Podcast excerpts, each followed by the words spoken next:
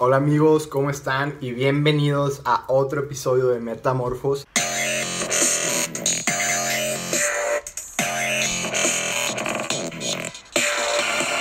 Muchísimas gracias por su tiempo y por venirme a escucharme a mí, que por alguna razón, pues aquí están. Entonces vamos a pasar la chingón.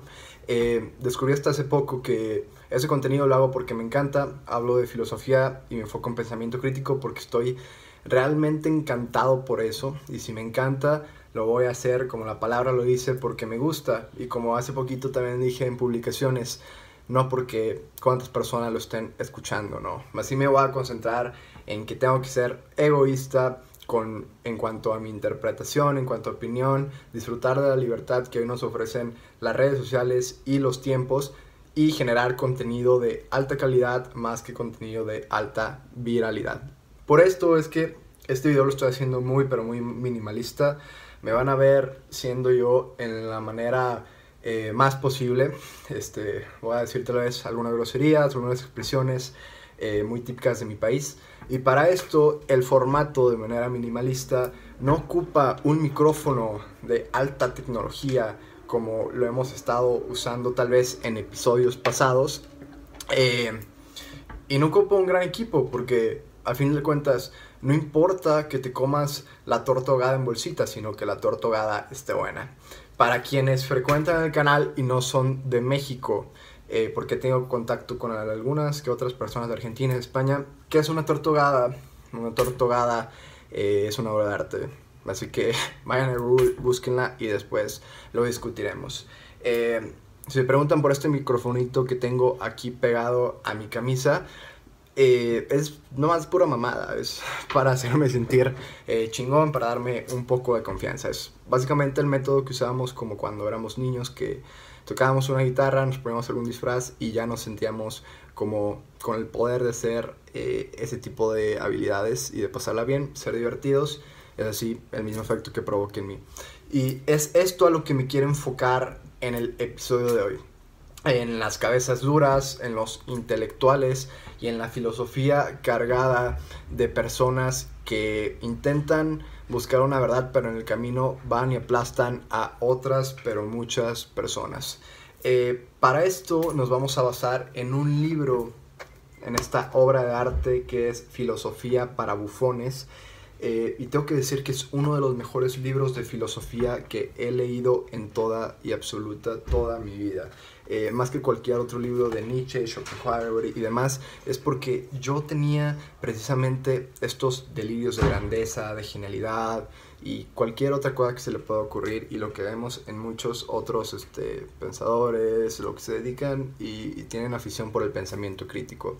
Muchas veces eh, nos frustramos porque tal vez digamos, bueno, es que yo no voy a poder ser igual que Nietzsche, Schopenhauer, o si eres artista igual que Van Gogh, o si eres músico igual que Gustavo Cerati, o infinidad de, de ejemplos y de gente que la tenemos eh, rayada en cuanto a genialidad se habla. A lo que este libro contesta, güey, eres un pendejo por pensar eso. Es decir, y la forma de interpretarlo, eh, los genios también, gran parte de su vida fueron bastante estúpidos. De hecho, les encantaba y les fascinaba el humor a varios de ellos. Entonces, eh, nosotros tenemos conceptualizados tal vez hasta como dioses y nos frustramos de que no podamos llegar a alcanzar esa inteligencia.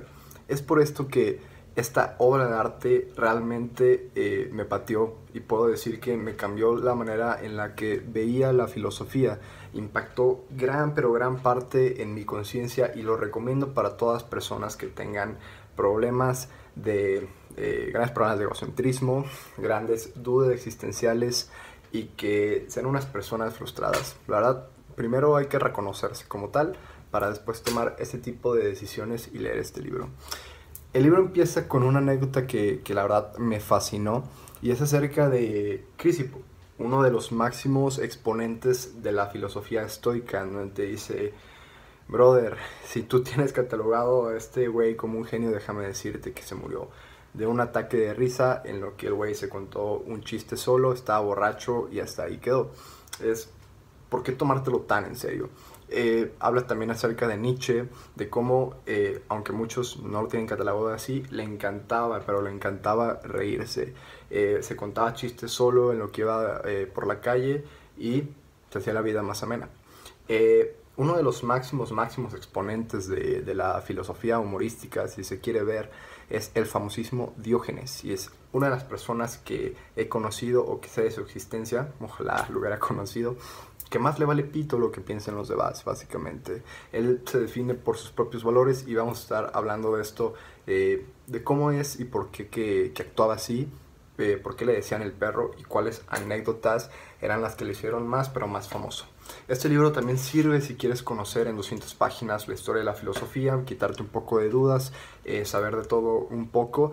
Es muy, pero muy ameno este libro. Se divide este, en filosofía antigua, se puede dividir también en filosofía oriental, medieval, moderna, moderna, que es a lo que básicamente estamos tal vez criticando más ahorita. Es donde nace este, los pensadores, Descartes y demás, darle más importancia a lo que le es intelectual, lo que le es del pensamiento, que a lo que le es como tal de, de la emoción este, y, y del corazón. Eh, y finalmente habla también de filosofía contemporánea, del posmodernismo que tanto vemos, eh, vaya, en, nuestra realidad en estos días. Eh, que no hay una verdad absoluta, sino que todo parece que tiene eh, poder para hacer esa verdad. Y, hay muchas cosas que van a la deriva, muchas cosas subjetivas. Uno de los máximos exponentes de esto en cuanto a música fue The Doors en, en los años 60 con todo el movimiento hippie que, que, esto involucró. Y ahora sí, a lo que venimos todos, a quedarnos de risa un ratito, vamos a repasar cuáles son las mejores anécdotas que guarda este libro. Y para empezar con el plato fuerte, nos encontramos con Diógenes, un personaje famosísimo en las redes sociales, como anteriormente lo dije, y para entender este personaje primero tenemos que entender de quién era discípulo. Diógenes era discípulo de Antístenes, uno de los primeros, o más bien el fundador de la escuela cínica. Estos güeyes son precisamente, eh, los puedes encontrar mucho, muchos cínicos en la actualidad, eh, cabrones que dicen que no, no merecen, no mereces su opinión o su interpretación intelectual y es por eso que son, son ermitaños y como lo dije, yo algún día lo fui y tal vez a veces lo sigo siendo. Eh, y, critican como tal a la sociedad. Están a la defensiva y quieren jugar a ser provocativos. Paradójicamente, esto le tomó bastante fama a Antístenes, quien algún día fueron y le dijeron, oye, oye, eres un verdadero genio, un verdadero intelectual. Eh, ¿Qué pedo? Pues, ¿Cómo lo interpretas o qué, no? ¿Qué opinas de ello? A lo que Antístenes respondió, no sé qué mal he hecho para que me provoque eso.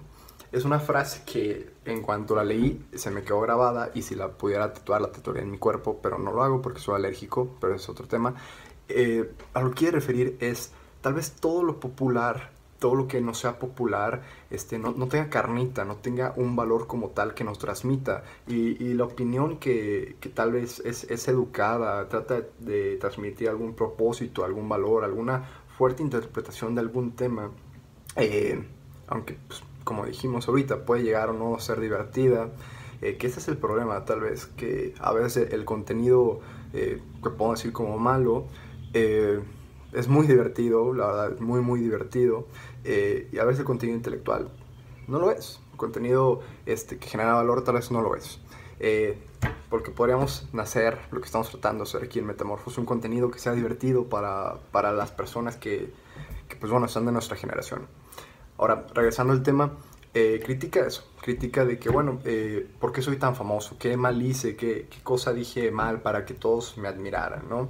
Es aquí donde conocemos a Antístenes como un hombre un poco mal, malhumorado, eh, y es por eso que este güey no crea, no crea discípulos. Decía que los discípulos eran como un granito en el culo y que él quería alejarlos a palazos y a golpes como se merecían. Es aquí donde nace nuestro amigo Diógenes, y no de otra manera. Él es un granito en el culo de Antístenes. Y él dice, no, no voy a irme de tu culo hasta que tú, hasta que pueda absorber toda, toda, todo aprendizaje de ti. Hasta ese momento voy a dejar de ser tu discípulo como tal. Diógenes era un güey que vivía en un barril. Es lo que tú tienes que saber. Era un güey muy, pero muy minimalista. Eh, esta moda hipster que hoy hay, ya Diógenes eh, fue quien la puso en marcha desde hace algunos siglos. Eh, vivía en un barril, básicamente. El güey no quería tener nada más más que vivir en un barril. Tenía como una o dos cosas más, creo que una, una cubeta para ir a recolectar agua que después dejó porque se dio cuenta que la podría beber de sus propias manos. Entonces, eso es lo que tienes que saber. Era un güey muy retador, bastante inteligente y era hasta provocativo porque él decía que los valores que son impuestos socialmente, la verdad es que van contra la naturaleza del hombre, del hombre perdón, y lo reprimen, a lo que él, eh, con su carácter más bien eh, moribundo y desagradable para muchos, eh, actos imprudentes y desvergonzados, era una manifestación y una crítica desde su persona para la sociedad. Es por eso que nos podemos encontrar con anécdotas que vaya que vayan a leer. La primera de ellas es la de las hierbas. Arístipo, quien era otro filósofo y, otro discípulo de, Sócrates, él... Eh, perdón, la cagué, así no era la frase, pero va la buena. Aristipo, quien era discípulo de Sócrates y que básicamente era un filósofo que se la tenía que chupar a un rey, no de forma literal, pero casi, eh, para conseguir trabajo, y era más bien eh, su consejero, le, se encontró a, Diógenes recogiendo, recogiendo hierba, intentando, eh, pues, pues sí, de una, de una forma hippie, conseguir su propio alimento cortando en la hierba. A lo que Aristipo le dijo, oye Diógenes, si trabajaras para este rey, no tendrías que venir y hacer todo este trabajo, sino que ya lo hubieran hecho por ti. A lo que Diógenes contestó, Aristipo, si tú supieras recoger la hierba, no tendrías que estar chupándosela al rey. Otra de ellas es en el teatro, donde, como les digo, que este güey le valía madre eh, lo que pensaban los demás, y era más bien que su, su vida fue una crítica social contra, pues sí, vaya la redundancia, pues todas las, las prácticas y valores eh, que predominaban en, en, las ciudades, en la sociedad. Eh, en cuanto había una, obra, una obra teatral en la ciudad, él lo que hacía era esperar afuera de las puertas de, de, dicha obra y cuando esta terminaba y como lo vemos en la actualidad se acumulaba la gente y salía del teatro, él entraba corriendo a la mitad de la gente contra toda la corriente eh, como si estuvieran nadando como un pez contra corriente. Donde que un día un güey sin todo esto le preguntó, ¿qué chingados haces, pinche loco? ¿Por, qué, ¿Por la necesidad de siempre estar metiéndote ahí entre las personas, no? Y le dijo, es que quiero que entiendan la forma en la que vivo mi vida, contracorriente. Una otra y la que más me gusta y la que más representa a Diógenes y lo ha hecho tan pero tan famoso es que eh, el, gran, el gran Alejandro Magno, que creen pues, supo de la existencia de Diógenes, del perro Diógenes, que precisamente le decían perro por, por cómo actuaba, por desvergonzado, por cómo eran sus valores, porque andaba ahí caminando por la ciudad.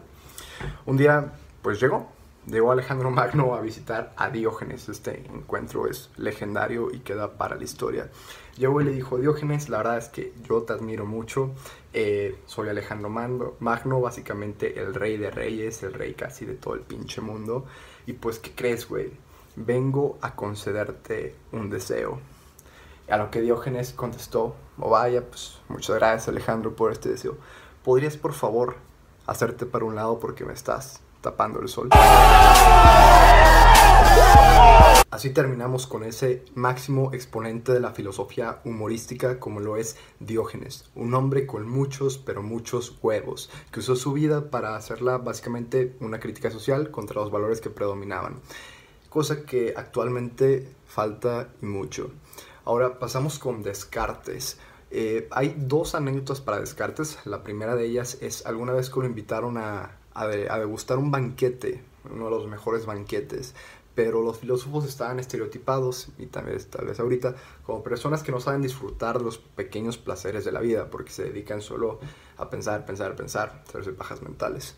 A lo que, pues, Descartes eh, a costa de esto, devoró ese banquete y lo disgustó por completo, se lanzó como cerdito al lodo a devorar ese banquete. Los asistentes a él le dijeron de que, oye, güey, pues se supone que tú eres filósofo, no eres una persona que le vale madre esto, es aburrida y demás. A lo que Descartes contestó, Dios no solamente hizo los grandes banquetes para las personas que son idiotas. Es así también como conocemos a Descartes y su gran humor en la filosofía, pero no tanto, porque en, en alguna de, de, ellas también se le conoce como este hombre que, que inventó, que dijo la frase del pienso lo existo, que también la podemos interpretar como dudo y después existo. A lo que decía esta frase, o a lo que hacía referencia, era que eh, podrías dudar hasta de, de, tu realidad, de los pensamientos que alcanzaban la conciencia del hombre. Y es así como tal vez él, decía que trataba de mostrar la existencia de Dios, que había algo más eh, después de esa duda, después de ese pensamiento, eh, obviamente haciendo referencia a la fe católica, a lo que nuestro señor Borges, o, Borges, Borges como yo la conozco, pero bueno, muchas personas la dicen diferente, eh, contestó lo siguiente, me voy a dar libertad de leerlo. Yo creo que el rigor de Descartes es aparente o ficticio, y eso se nota en el hecho de que parte de un pensamiento riguroso y al final llega a algo tan extraordinario como la fe católica. Parte del rigor y llega al Vaticano. Es decir, le estaba diciendo que su interpretación pues era en realidad muy tonta. Pero vaya que Borges me cae muy bien porque hasta él mismo se ha dicho un idiota y se acepta como tal y se ríe de eso. En alguna entrevista le dijeron, eh, oye Borges, ¿tú te consideras un intelectual, un pensador, un genio? Y le dice, bueno, pues para preguntas como esas que tengo que responder en menos de un minuto, más bien me considero una persona bastante idiota. Y mira que Borges lo dijo. Y como último plato muy pero muy fuerte, el máximo, uno de los máximos exponentes y tal vez eh, creadores, voy poner en debate eso, del pesimismo, alguien que se ve como el mismísimo diablo, pero que también fue un pan y amor de persona, Schopenhauer. Schopenhauer, vaya que tiene bastantes, bastantes, bastantes anécdotas. Eh, de dónde cagarse de risa y de dónde entenderlo mejor como una persona. Una de ellas y la que más me gustó fue cuando Schopenhauer publicó su libro muy bien conocido El mundo como voluntad y representación, cosa que no fue nada, nada recibida y Schopenhauer vaya que estaba muy furioso porque Hegel, que era su contrincante, porque era el máximo exponente y reconocido eh, de la filosofía y Schopenhauer pues era el segundo lugar, eh, cosa que después cambió. Estaba muy imputado por esto y escribió este libro y lo publicó y dijo, ¿saben qué? Este libro va a ser una revolución en la filosofía, va a ser una nueva forma de entenderla. Pero pues resulta que a todos les valió madre, eh, no recibió eh, buena crítica, fue un total fracaso. Entonces a lo que le preguntaron, güey, ¿dónde está tu obra genia, tu obra magistral? Y Schopenhauer contestó de esta elegante manera. Amigo mío, imagínate que tú tienes una cabeza y que esa cabeza choca contra un libro y suena hueco. ¿De quién es la culpa? ¿Del libro o de la cabeza? Así es como podemos empezar a conocer la forma de pensar y de actuar de Schopenhauer, en donde también tiempo después, afortunadamente, el libro fue mejor entendido y recibido por la crítica a lo que un, un catedrático de filosofía eh, pues ya ven, varias gente comenzó a admirar a Schopenhauer, eh, lo fue a visitar, a, decirle que bastante su libro había iluminado su vida y demás, un sermón, ¿no? Y Schopenhauer dijo, bueno, eh, pues si tanto te ha iluminado mi libro, búscate, búscate ahora tú, catedrático de la filosofía, otra vez en tu oscuridad, y de no ser así, clávate tu propio aguijón como si fueras un alacrán y lo mandó a la chingada. Dijo, yo no, yo no quiero esta visita de catedráticos de la filosofía y es que él los repudiaba. De hecho dijo que eh, prefiere eh, él cuando muera ser comido por, por los gusanos de, en la tierra que antes su filosofía, eh, su obra, sea degradada por los catedráticos de, de la filosofía. Hacemos referencia de que no quería perder esa espiritualidad con la que contaba su obra. Eh, y para finalizar este, este video, irnos con una anécdota bastante, bastante buena que nos puede representar eh, mucho a nosotros. Tenemos a Schopenhauer caminando y apreciando la naturaleza por un jardín. Es decir, en su libro, como, como, algunos sabrán, El mundo como voluntad y representación, él decía que, que la voluntad como tal de, del mundo se encontraba fuera de nosotros, es decir, que nos teníamos que, que superar eh, nuestra propia voluntad, vaya, que también estaba inmersa en esa voluntad para ser simples espectadores de, de la realidad que hay después de nosotros. Entonces Schopenhauer estaba tratando de apreciar eso en lo que muy cautelosamente, muy poéticamente, en lo que era su caminata por el jardín. A lo que un jardinero se le acercó y un total desconocido le dijo, oiga señor, loco, ¿qué hace caminando por mi jardín? ¿Quién es usted? ¿Que quién soy? Vaya que si usted me lo pudiera decir, estuviera muy pero muy agradecido. Como finalizamos con este video, interpretación del libro Filosofía para bufones y una conclusión muy general, eh, yo soy alguien que creció eh, de una forma peculiar. Eh, vaya que en lo que estaba en la primaria, secundaria y en mi formación académica tuve bastantes problemas con, con los profesores porque a decir verdad, era alguien eh, muy rebelde, eh, tenía déficit de atención de pequeño, hiperactividad, eh, que, y me dan medicina para controlar todos esos pedos. pero pues vaya que fui o me sentí bastante aplastado por los profesores, ¿no? En cuanto yo quería lanzar alguna broma o, o en cuanto buscaba más parte de diversión, porque vaya que la escuela la veía y la sigo viendo como que debería ser reformada.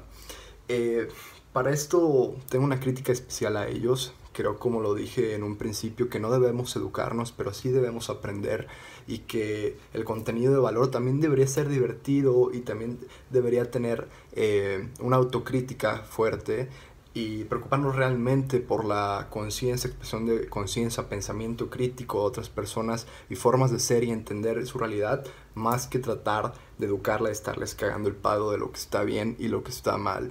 Eh, es así como empato mucho con, con la visión de, de Diógenes eh, y, y, vaya que, que trato de, de, tener ese valor este, y esos, esos enormes pero enormes huevos que tiene Diógenes y es así como voy a tratar de hacer mi canal con mi opinión.